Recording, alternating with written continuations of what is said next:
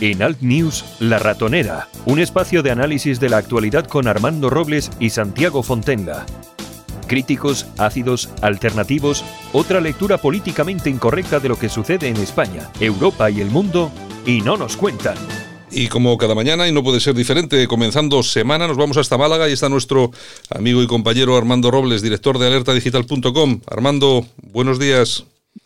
Buenos días, Santiago, ¿qué tal? Pues aquí estamos, después de descansar un poco el, el fin de semana, pues hombre, retomamos otra vez las labores y seguimos adelante. Y felicitaciones por, eh, por un nuevo triunfo del deporte español ayer, la Copa Davis contra Canadá, y esto demuestra que cuando estamos unidos en torno a un objetivo común, como hemos demostrado a lo largo de la historia y ahora también en el deporte, este es un país invencible. Sí, lo que pasa es que mucho me temo que esto se va a quedar solo para el deporte, Armando. Sí, es lo único que nos da satisfacciones, sobre todo en los últimos años y demás. Pero bueno, no está mal que ese espíritu deportivo que ha hecho que seamos el equipo, la nación más laureada en deportes de equipo en los últimos 10 años, pues se traslade también a otros ámbitos de la vida. Si los deportistas pueden conseguirlo, ¿por qué no el resto de los ciudadanos españoles? Bueno, no sé, no sé, no sé. Yo es que yo, como soy, ya sabes que yo soy un poco optimista con esto, sobre todo con los políticos que tenemos, pues no sé, porque claro, cuando te capitanea eh, Nadal, pues bueno, er, er, eres, alguien, pero que, que, te capitanee Pedro Sánchez con el Podemita o tal, pues no, la verdad, pues es que la cosa se fastidia un poco que no es lo mismo tener de líder a Nadal que a Pedro Sánchez. Sería lo mismo eh, tener como referente femenino a Julia Robert que a que a esta que cómo se llama coño la a Irene Montero. el, el, el perpento este que salía en la película de Torrente, no me acuerdo ahora. No, yo tampoco. Bueno, ya me acuerdo, te lo, te lo, apuntaré.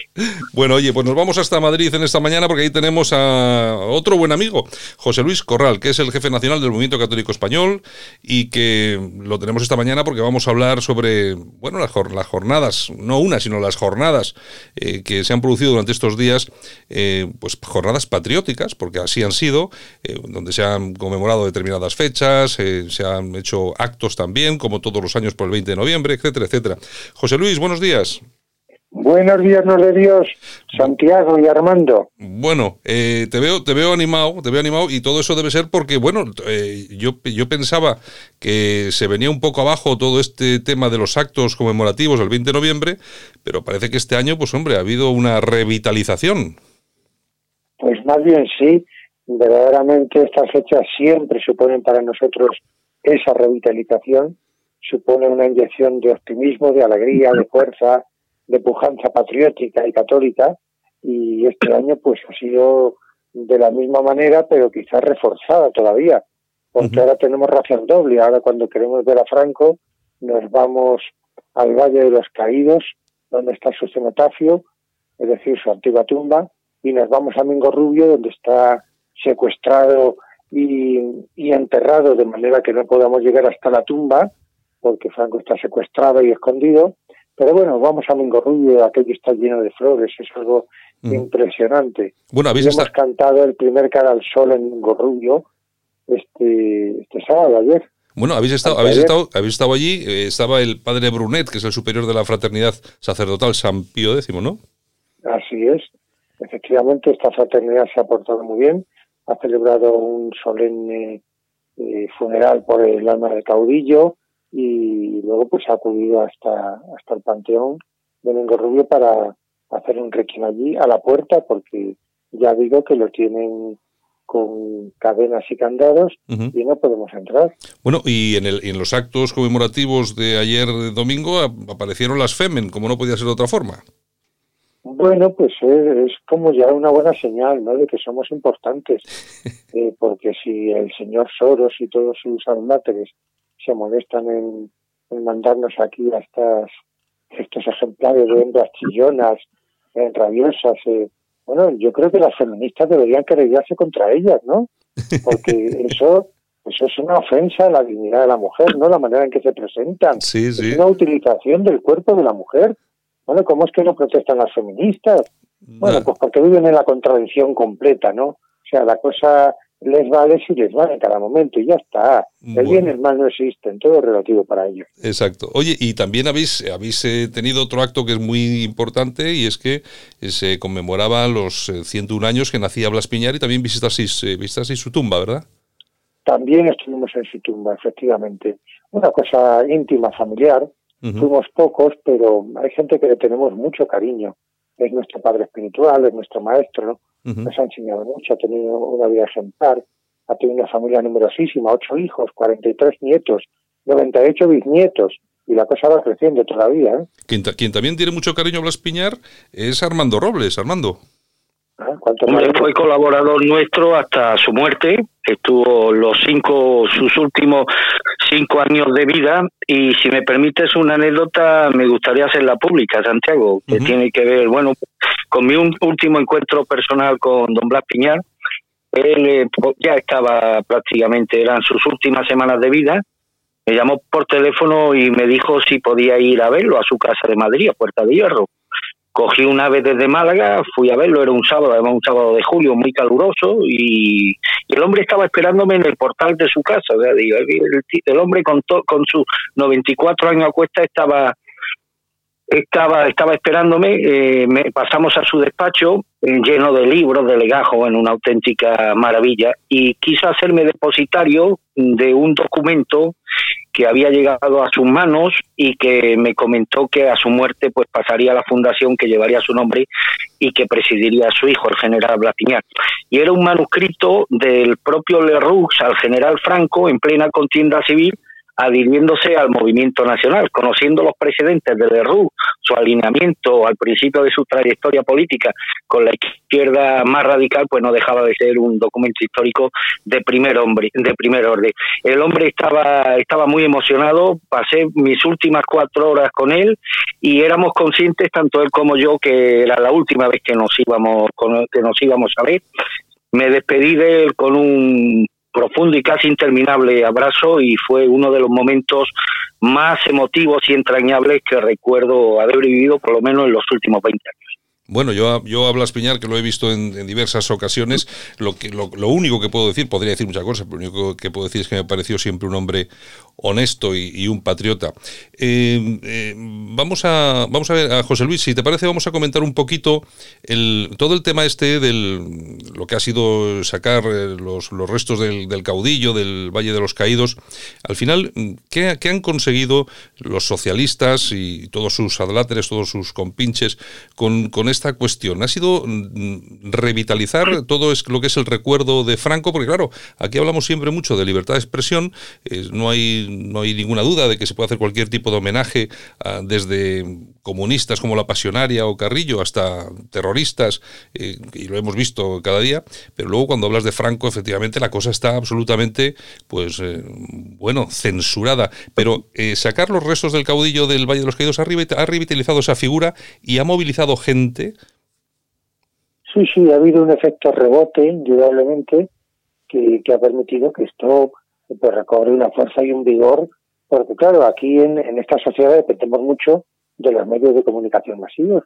Y como continuamente, un día y otro, se está hablando de la figura de Franco, pero mucho más que cuando él estaba en vida, salvo en la época de guerra, claro. pero, pero después es que no se hablaba de Franco tanto como se está hablando ahora. Y cuando murió, pues bueno, en su enfermedad los partes médicos, pero luego el, velatorio y el entierro, y se acabó. Y prácticamente no se habló más, se habló un poquito, pero es que ahora es continuo.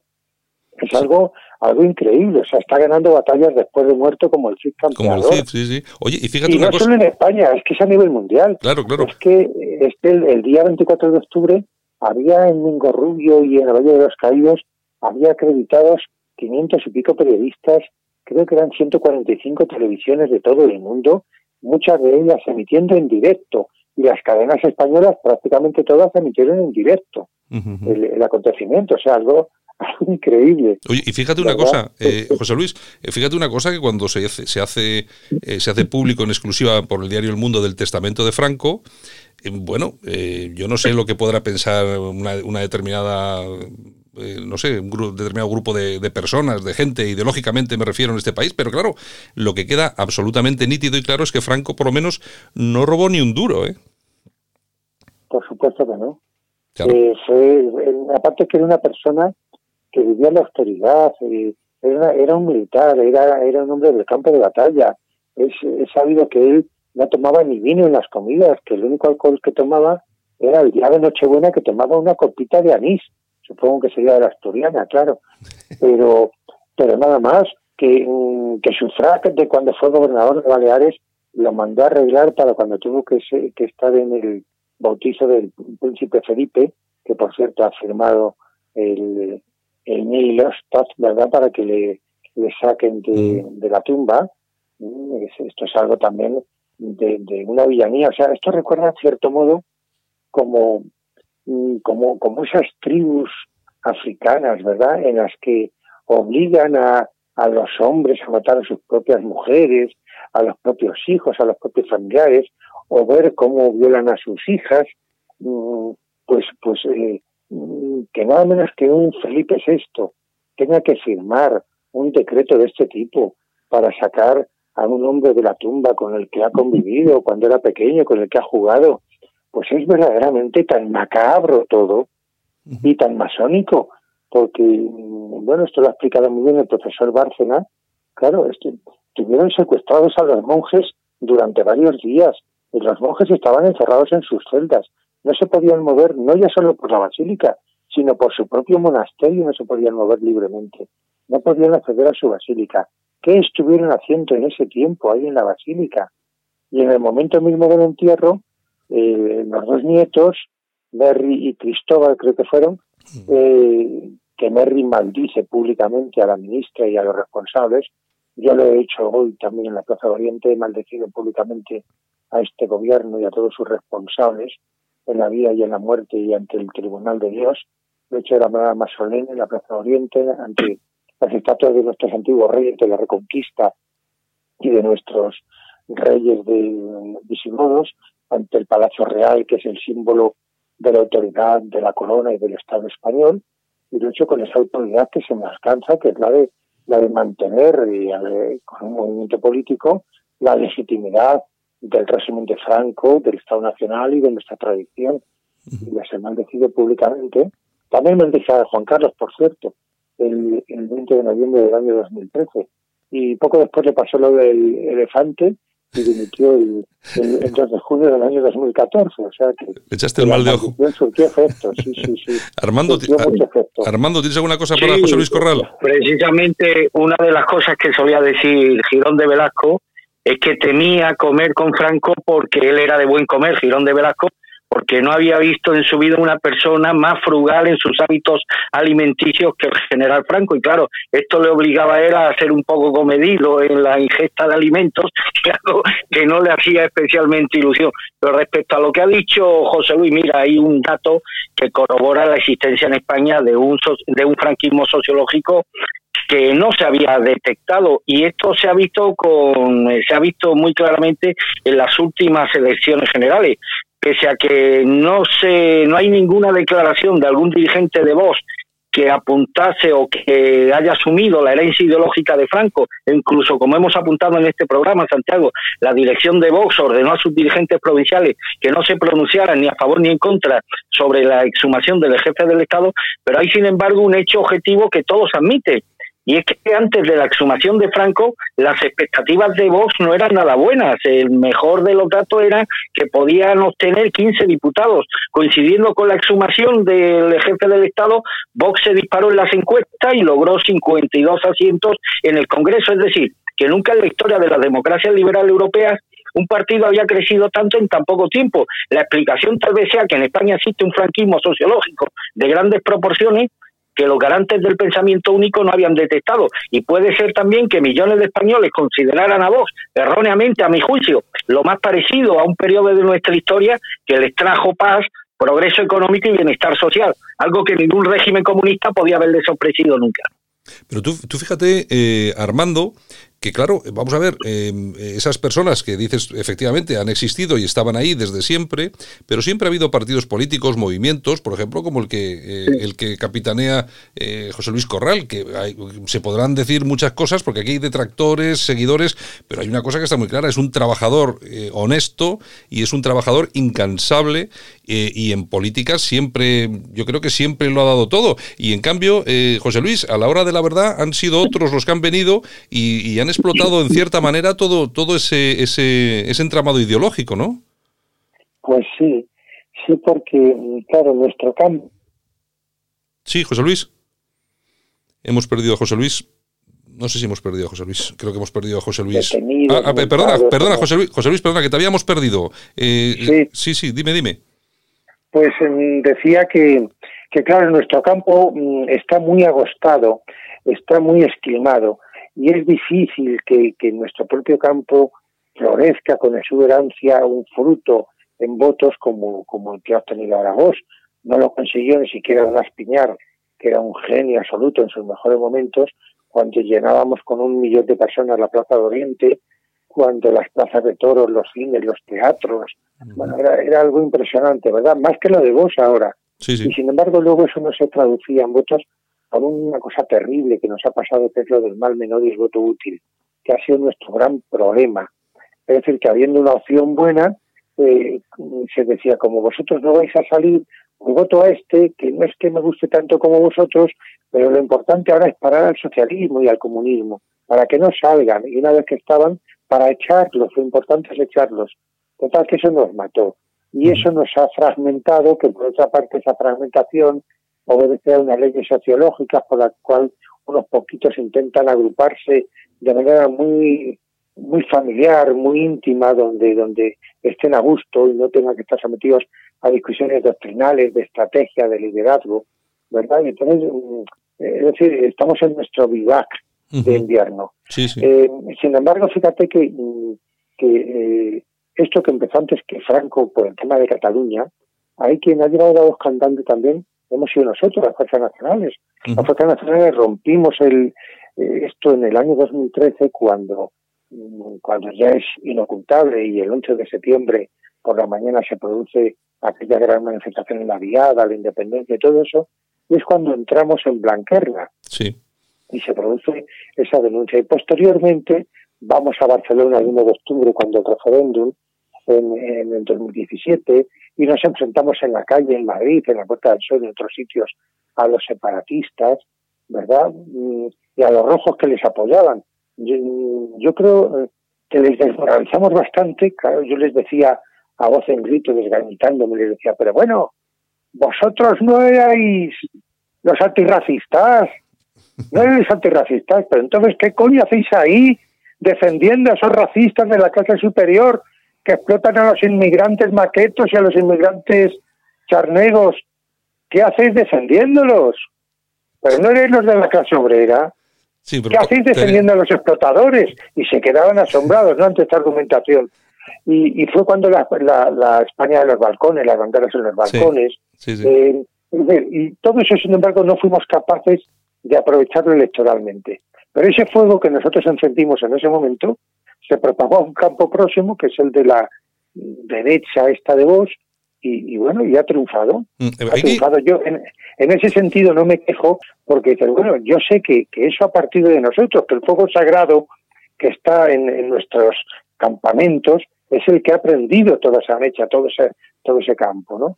y, en ese sentido, mm, bueno, pues, pues mm, tenemos que ser conscientes de que hemos sido capaces de despertar algo. Que luego no lo aprovechemos electoralmente, vamos a ver si ellos consiguen aprovecharlo, porque el tener votos y tener parlamentarios no garantiza una reversión de la situación. No, está claro, está claro que no. Oye, de todas, de todas formas, eh, José Luis, vamos a ver, a mí lo que me, lo que me parece que en este país lo que ha habido ha sido una fragmentación enorme de todo lo que eran las fuerzas llamadas patrióticas, eh, con 20 falanges, eh, otros 20 grupos de otro tipo. Ha habido personas muy malavenidas, seguramente que ha habido muchos egos personales y no sé, yo creo que al final Mm, yo creo que el, pozo que queda ahí de todo eso, eh, o por lo menos un, cierto resquemor que tiene que quedar, por lo menos en algunos, que no lo ven como tú, sino que lo ven desde una opción de, votos, de política, es de fracaso, ¿no? Lo que pasa que eh, seguramente que tu planteamiento ahora es el, válido, es decir, no estamos en, los votos ahora, sino que estamos en mantener la llama, la llama encendida. Claro, y el testimonio y el depósito sagrado de nuestros ideales. Somos portadores de valores sagrados decía José Antonio, portadores de valores eternos. Eh, todo hombre, por su alma, ¿verdad? Hecha a imagen y semejanza de Dios, pero nosotros además como custodios de una tradición, de un pensamiento. Es que si fueran mínimamente leales los demócratas, la gente de otros de otras cosas, dirían, bueno, hombre, qué interesante es que haya unas opciones, unas alternativas, un pensamiento alternativo al democrático. Oye, que hay otras formas de representación, de organización económica, que hay otras formas de, de organización mm, de la gente, mm, otros valores con los que construye una sociedad.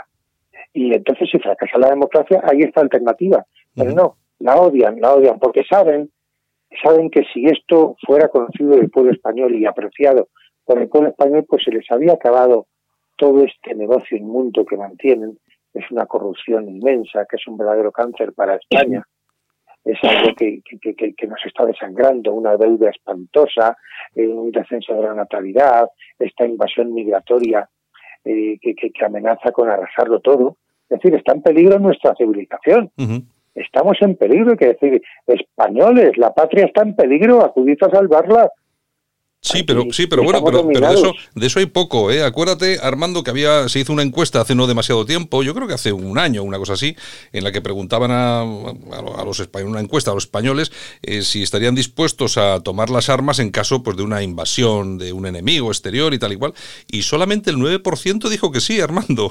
es un poco Sí, bueno, esto es que lo hemos dicho tantas veces en este programa Aquí lo que existe es un patriotismo de hojalata al que le pone mucho el Viva España de Manolo Escobar y de granar una serie de chascarrillos cuarteleros y patrioteros, siendo el Arriba España el más elevado intelectualmente de todos ellos, pero realmente compromiso ético con España como el que durante años ha mantenido José Luis Corral y tantos otros, pues desgraciadamente es un sector muy minoritario de la sociedad española. Si me permite, Santiago, ayer, de lo ocurrido ayer en el acto organizado, pues entre otros por José Luis, a mí me parece un escándalo lo que ocurrió con el tema de la FEME, pero no por estas desapresivas que al fin y al cabo hacen lo que les ordenan hacer y demás. Tú imagínate en un acto en favor del aborto, si hubieran aparecido allí pues un grupo de mujeres católicas, ¿no? reivindicando el derecho a la vida, lo que a estas horas estaría diciendo la prensa sobre este sobre este grupo. A mí me llamó la atención que ayer en todos los titulares se ponía más el acento en la naturaleza ideológica de los convocantes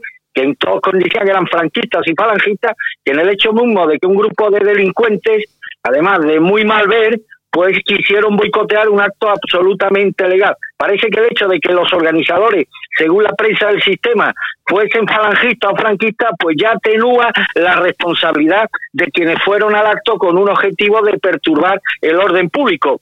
Y es que en estos tiempos de reduccionismo intelectual, que por desgracia estamos viviendo, la izquierda es experta en estereotipar a sus rivales políticos en el imaginario callejero y dada la incapacidad de la derecha sobre todo de la derecha liberal, de oponer batalla ideológica a la izquierda, pues se está logrado que determinados estigmas sean indelebles. En esta democracia tan moderna y tan garantista, según nos cuentan, para un amplio sector de la opinión pública es preferible que te condenen por saquear el dinero de los parados andaluces o metértelo por la nariz que ser exhibido como un ultraderechista o como un falangista o como alguien que pacta con ellos, aunque no sea verdad. Si, por ejemplo, criticas una ley de ingeniería social del sistema, eres un machista, un facha, un homófobo, un xenófobo, alguien que odia a la mujer y que merece pudrirse en la cárcel. Entonces, mi pregunta relacionada con esta premisa eh, que he puesto es muy, bueno, es muy directa. Eh, ¿Cuál, es, ¿Cuál crees tú, José Luis, que es la naturaleza de esta incapacidad de la derecha para imponerse argumentalmente a la izquierda, pese al zurrón ideológico que tiene repleto de trampas y de mentiras. Sí, bueno, en primer lugar es que los que manejan los hilos de la izquierda y de la derecha les asignan unos papeles. Eh, y bueno, pues la, derecha de, ninguna manera está dispuesta a cuestionar el sistema y lo que se propone en definitiva, que no es otra cosa que, que arrasar nuestra moral y nuestra civilización. Y la derecha se preocupa sobre todo por valores económicos y claro, bueno, pues que, su estatus no se lo quiten. Pero esto que comentabas tú es muy interesante. ¿Qué pasaría si? es que ha pasado. Es que tú fíjate lo de Blanquerna, que, que yo te lo puedo contar porque estuve allí. y, y, resulta que lo único que ocurrió es que en un acto libre al que se podía entrar libremente sin invitación, antes de que comenzara el acto, que no se interrumpió, un grupo de personas entran durante un minuto, solo un minuto, Y lo que dicen todo el rato es, no nos engañan, Cataluña es España y catalanidad es hispanidad. Y se van Sí. como han venido. Un minuto nada más. Bueno, pues eso supone eh, condenas de, de, de hasta más de cuatro años de cárcel para cada uno, con agravantes de odio ideológico. Y la Generalitat, con dinero público, pedía 15 años para cada uno de ellos. Imagínate qué enormidad, qué enormidad cuando tanto se alardea de libertad de expresión, cuando estamos acostumbrados a que no solamente se interrumpen actos de estos, sino que se tiran huevos, se ataca, se ataca, eh, bueno, pues con cócteles molotov, se destruyen tantas cosas. Eh, es increíble, o sea, el comportamiento de unos y de otros, y sin embargo, qué odio tan sectario, pero mm, esto eh, alcanza niveles de irracionalidad. Mm, ¿Por qué odian de esta manera? Pues porque, porque un espíritu perverso de raíz satánica, fíjate, me contaba un, cura marista, eh, que entonces era cura en la guerra, le movilizaron, y decía, oye, los rojos mm, tenían eh, un furor diabólico verdaderamente. Dice, el más moderado, si no blasfemaba 80 o 100 veces al día, no blasfemaba ninguna, vamos. Es que era increíble. ¿Qué odio tienen? Esta gente tiene odio y es un odio irracional. Luego, aparte, claro, el tema de las temas, pues encima solo atizas con dinero. Ya sabéis que han descubierto entre los manifestantes lo mismo que habíamos conocido en la transición. Estos manifestantes, eh, Santiago y yo sabemos también de militancia, y no es fácil mantener a un militante en la calle horas y horas un día detrás de otro. Nosotros haremos un 20 de noviembre como este, estamos tres o cuatro días en danza y terminamos agotados y, y- y lo hacemos pacíficamente. Imagínate lo que es estar en la calle eh, tirando cócteles, enfrentándose a la policía, corriendo de un lado para otro. ¿Creéis de verdad que eso se hace gratis? Pues no se hace gratis, circulan sobres, circulan sobres con mucho dinero dentro. Y a veces esos sobres se los lleva gente que no participaba, que se los dan por error y lo cuentan. Esto ha pasado ahora en estas revueltas de Cataluña y pasaba en la transición en Madrid, que en una carga policial se meten en un portal, que llega un individuo que empieza a repartir sobres, que alguien que se ha metido ahí lo coge pensando que es propaganda y cuando llega a su casa lo abre y hay billetes de los más grandes en circulación. Sí. Esto, esto se mantiene así, claro. Eh, El dinero que tienen los oros y compañía, cuando el dinero es algo mm, que se crea artificialmente, que, que en los Estados Unidos que tienen una imprenta con la cual fabrican dinero y son los amos del mundo, con una imprenta. ¿eh? Y, y ahora, pues, ¿quién maneja el dinero? ¿Quién lo crea? ¿Cómo se fabrica? Pero, mm, ¿sabemos algo de todo eso? Eh, eh, lo fabrican en Bruselas eh, y a la Fábrica Nacional de Moneda y Timbre dice, usted fabrica monedas de dos euros y billetes de 20 euros y en otro sitio fabrican otra cosa. Bueno, ¿quién lo fabrica? ¿Con qué orden? ¿En- ¿Con qué criterio? No lo sabemos. ¿Quién sabe eso?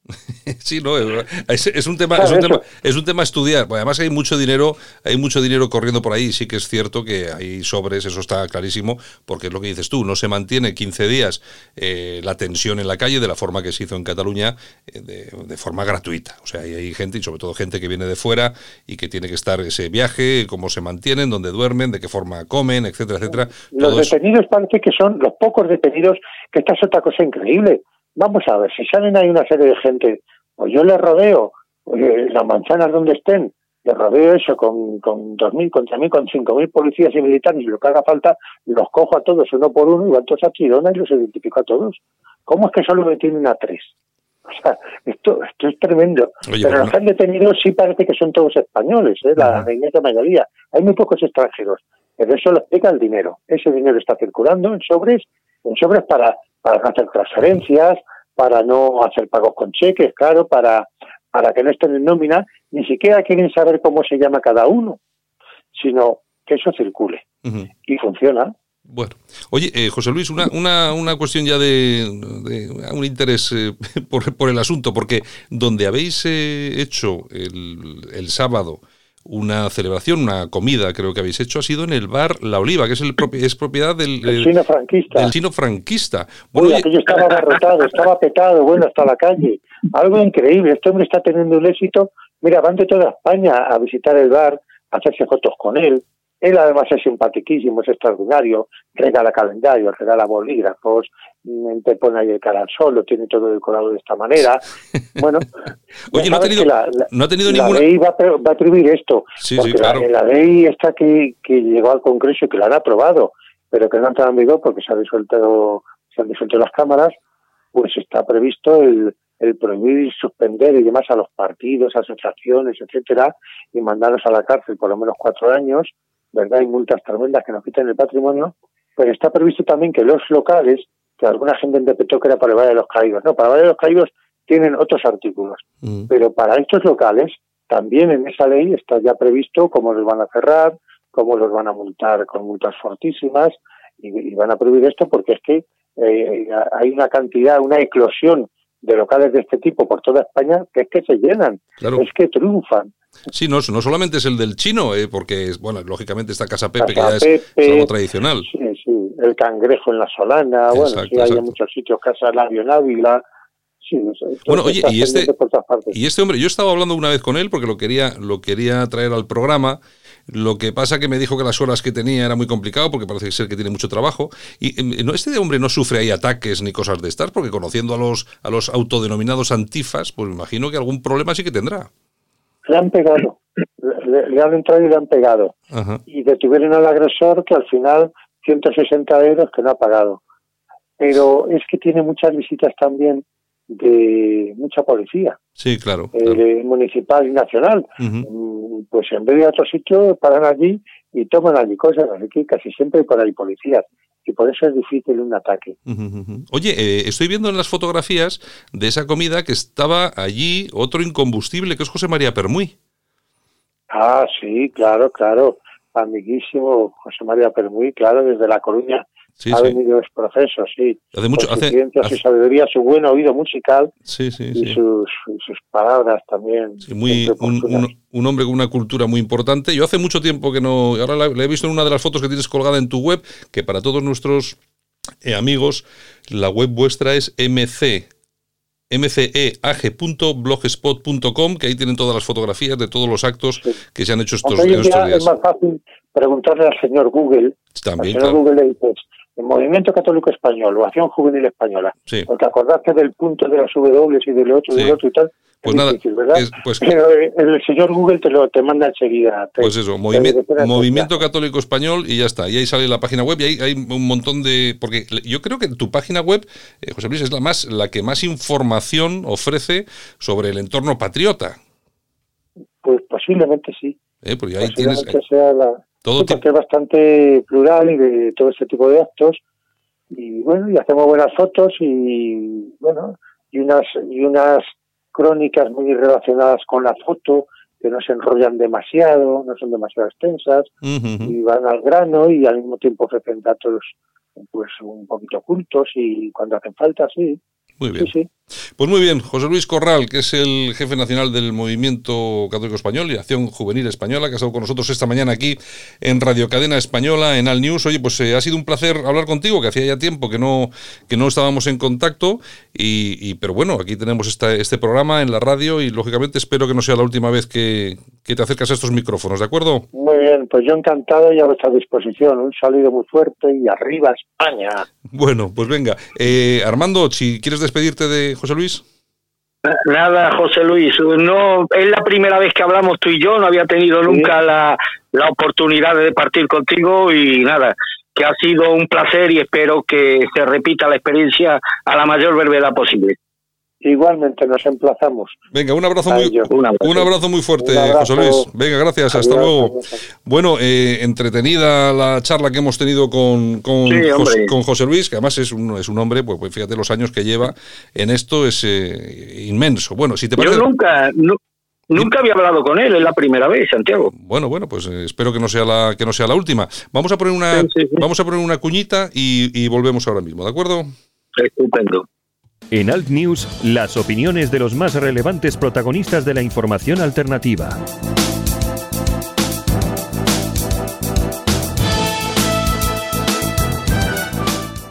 Solo para los valientes que quieren un medio de comunicación alejado de lo políticamente correcto y de la realidad cocinada por los grandes medios de comunicación.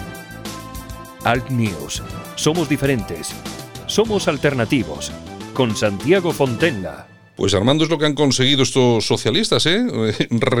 reavivar la llama de, todo lo que ha sido el franquismo, etcétera, etcétera, etcétera.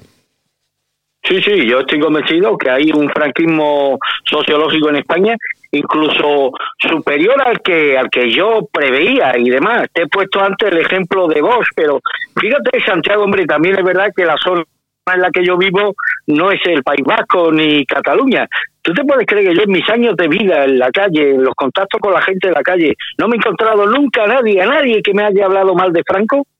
Pero es que además tú sabes que está muy en boca de los españoles cuando las cosas no van especialmente bien, cuando los políticos cometen alguna de las barrabasadas a las que nos tienen muy acostumbrados, hay una coletilla que es muy española y no es de ahora, sino de siempre. Ay, si viviera Franco, este lo pondría caldo. Siempre ponen eh, eh, eh, el término de Franco en comparación en positivo con las cosas que no les gusta del actual del actual sistema y demás, ¿no? Cuando ocurre alguna cosa especialmente hiriente, siempre los españoles tienen en boca la rememoración de, de Franco en contraposición pues al cúmulo de, de desastres eh, que protagonizan los, los políticos del sistema.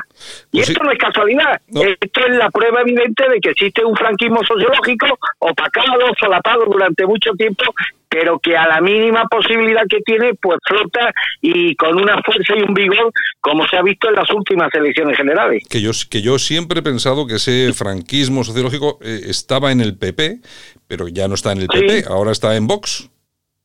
Claro, ya es, un, ya es un franquismo sociológico sin complejo, ¿no?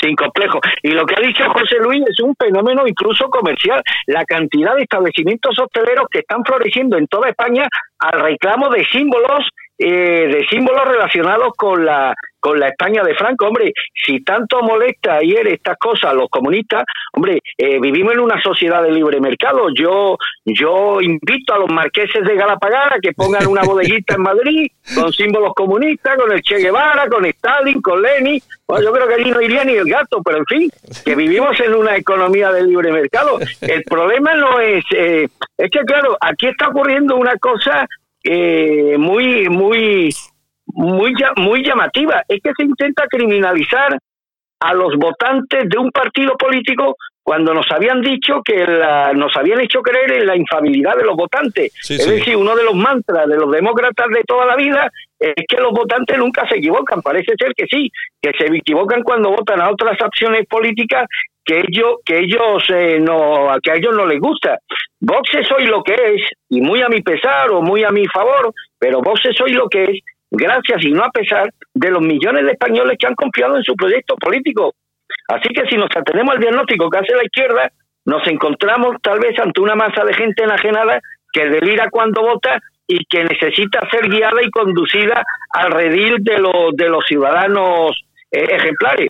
Pero si aceptamos la lógica democrática como la mejor de todas las que han sido creadas por el hombre, oh, pues yo creo que, que esos millones de votantes que han tenido voz, pues merecen cuando menos el respeto que sí tienen los españoles que votan a opciones llamadas progresistas. Sí, por aquí hemos recordado en más de una ocasión que aquí siempre nos han vendido la, no sé, no, sé si, si, es una broma de aquello de que se podía defender en democracia cualquier cosa. Es mentira, no se puede defender cualquier cosa porque no te dejan, efectivamente. Tú fíjate todo el tema este que está ocurriendo con el franquismo, ¿por qué alguien no puede poner, eh, si puedes poner a Lenin, puedes poner a Stalin, ¿por qué alguien no puede poner siquiera a Franco o a quien, o a quien le dé la gana? Pues bueno, pues eso, eso es lo que no se puede defender en democracia, no dejan defender democracia. Yo, la verdad, es que no es que sea especialmente franquista, pero siempre defenderé que puedan monte, que puedan estar, que puedan hacer, que puedan hacer lo que les dé la gana, vamos.